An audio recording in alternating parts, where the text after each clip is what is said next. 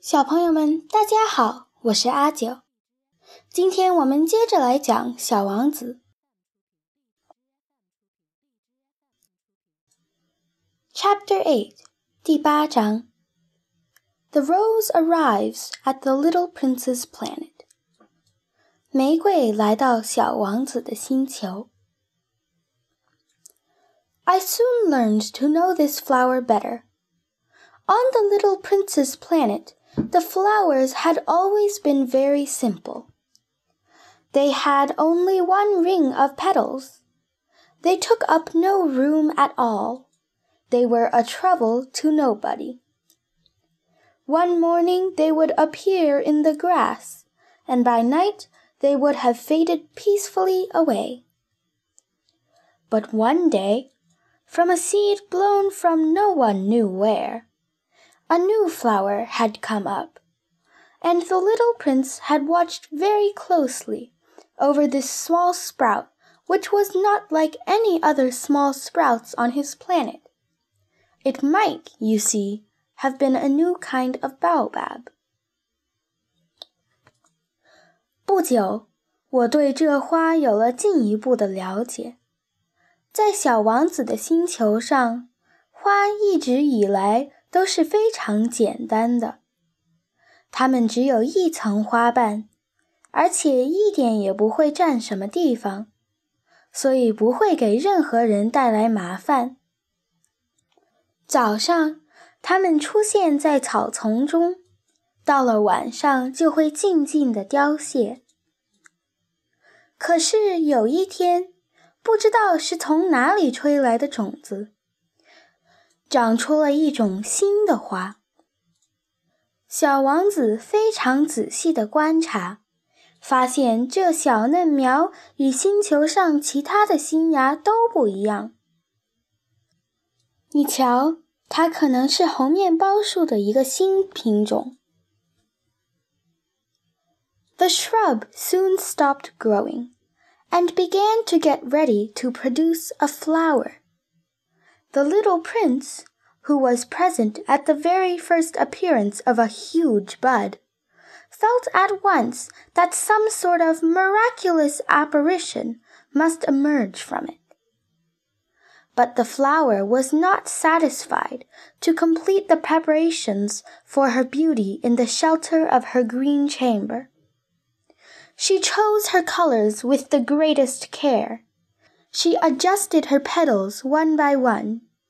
She did not wish to go out into the world all rumpled, like the field poppies. It was only in the full radiance of her beauty that she wished to appear. Oh, yes, she was a coquettish creature, and her mysterious adornment lasted for days and days. 小灌木很快就停止了生长，开始做好开花的准备。巨大的花蕾第一次出现的时候，小王子便来到他的面前。他立刻感到某种不可思议的特异景象一定会从中出现。可是这花并不满足于在绿荫丛中完成孕育美丽的过程。它小心翼翼地选择它的颜色，它一片一片地调整自己的花瓣。它不愿像罂粟花一样，满脸皱褶地来到这个世界。只有让它的美光彩照人。他才愿意来到这个世界上。哦，是啊，他是那么婀娜多姿的生灵。他神秘的装扮日复一日，永不停歇。Then one morning, exactly at sunrise, she suddenly showed herself. 于是，一天早上。就在日出之时，它突然出现了。And after working with all this painstaking precision, she yawned and said, Ah, I am scarcely awake. I beg that you will excuse me. My petals are still all disarranged. 经过这番精心准备，他打着哈欠说道：“啊，我还没完全醒来呢。我恳求你原谅我，我的花瓣还是乱糟糟的。” But the little prince could not restrain his admiration. Oh, how beautiful you are! Am I not? The flower responded sweetly. And I was born at the same moment as the sun. 可小王子按捺不住他的爱慕之情，说道：“哦，你多美呀！怎么会不美呢？ 花儿甜甜地回答道：“我是和太阳同时出生的哦。” The little prince could guess easily enough that she was not any too modest, but how moving and exciting she was! I think it is time for breakfast, she added an instant later. If you would have the kindness to think of my needs. And the little prince, completely abashed, went to look for a sprinkling can of fresh water. So he tended the flower. 小王子很容易就能猜出，他一点也不太谦虚。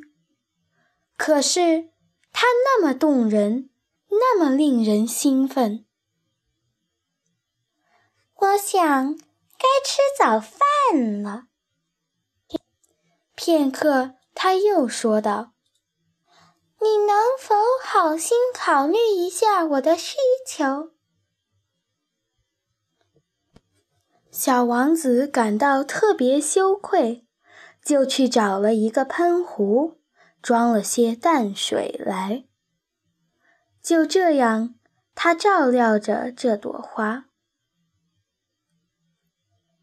So too, she began very quickly to torment him with her vanity, which was, if the truth be known, a little difficult to deal with. One day, for instance, when she was speaking of her four thorns, she said to the little prince, let the tigers come with their claws. There are no tigers on my planet, the little prince objected. And anyway, tigers do not eat weeds. I am not a weed, the flower replied sweetly. Please excuse me. I am not at all afraid of tigers, she went on, but I have a horror of drafts. I suppose you wouldn't have a screen for me? 也就这样，这朵花很快开始以它的虚荣心来折磨小王子。但如果真相大白，这还真的有点棘手。比如 有一天，说起他的四根刺时，他对小王子说：“让老虎张着爪子来吧。”我的星球上没有老虎，小王子反驳说。而且。不管怎样，老虎都不吃草。我又不是草，花儿柔声回答道：“请原谅我，我一点也不怕老虎。”他继续说：“但我害怕风。我想你是不会给我弄来一扇屏风的吧？”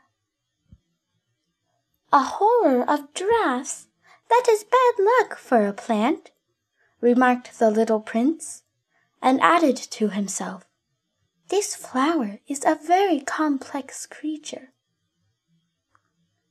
At night, I want you to put me under a glass globe.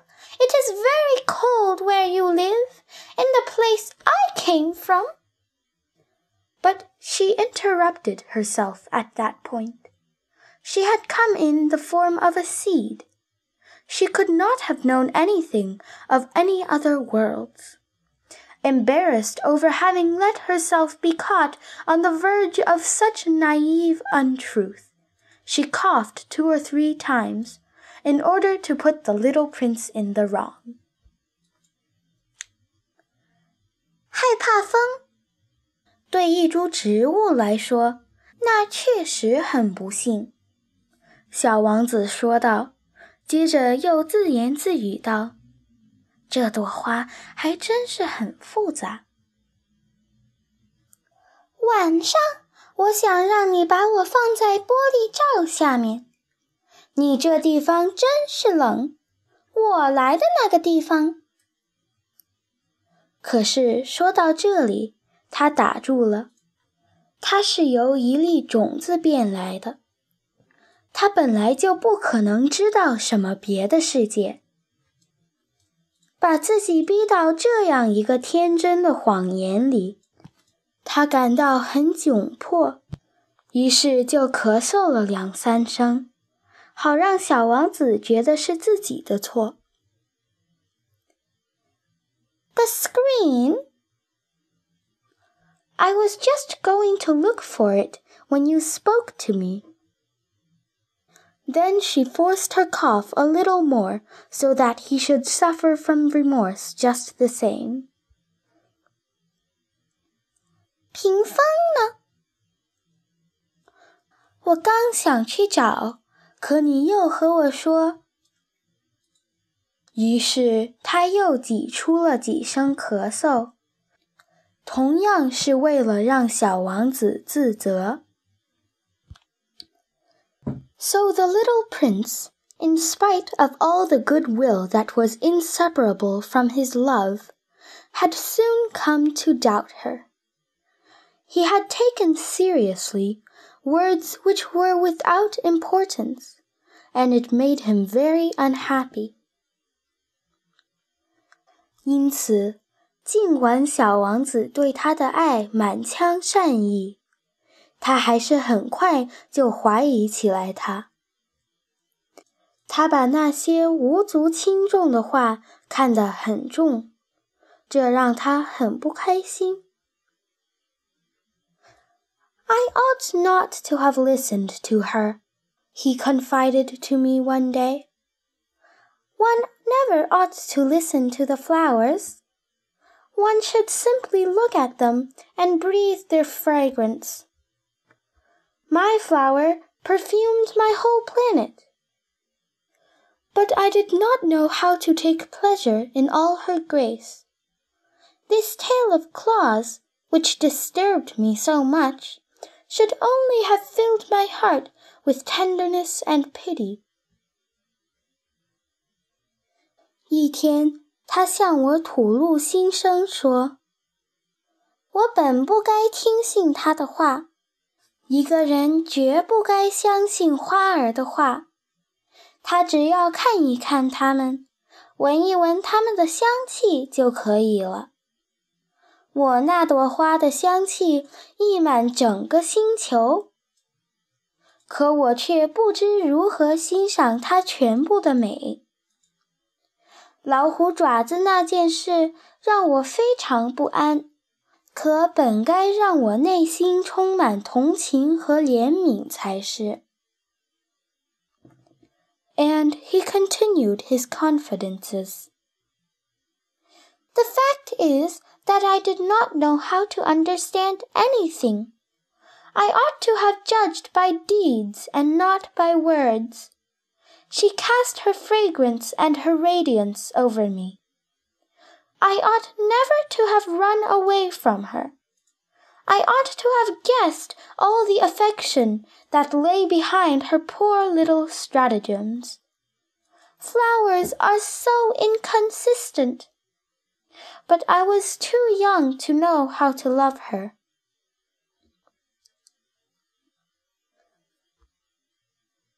他继续向我吐露他的心事。 事实是，我以前不知道怎么去看待事物。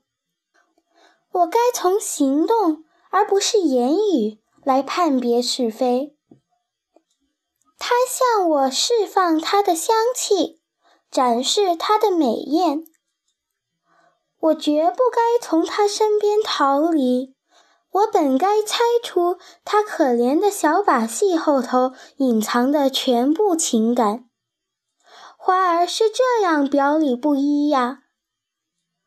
可我当时太年轻，还不知道怎么去爱它。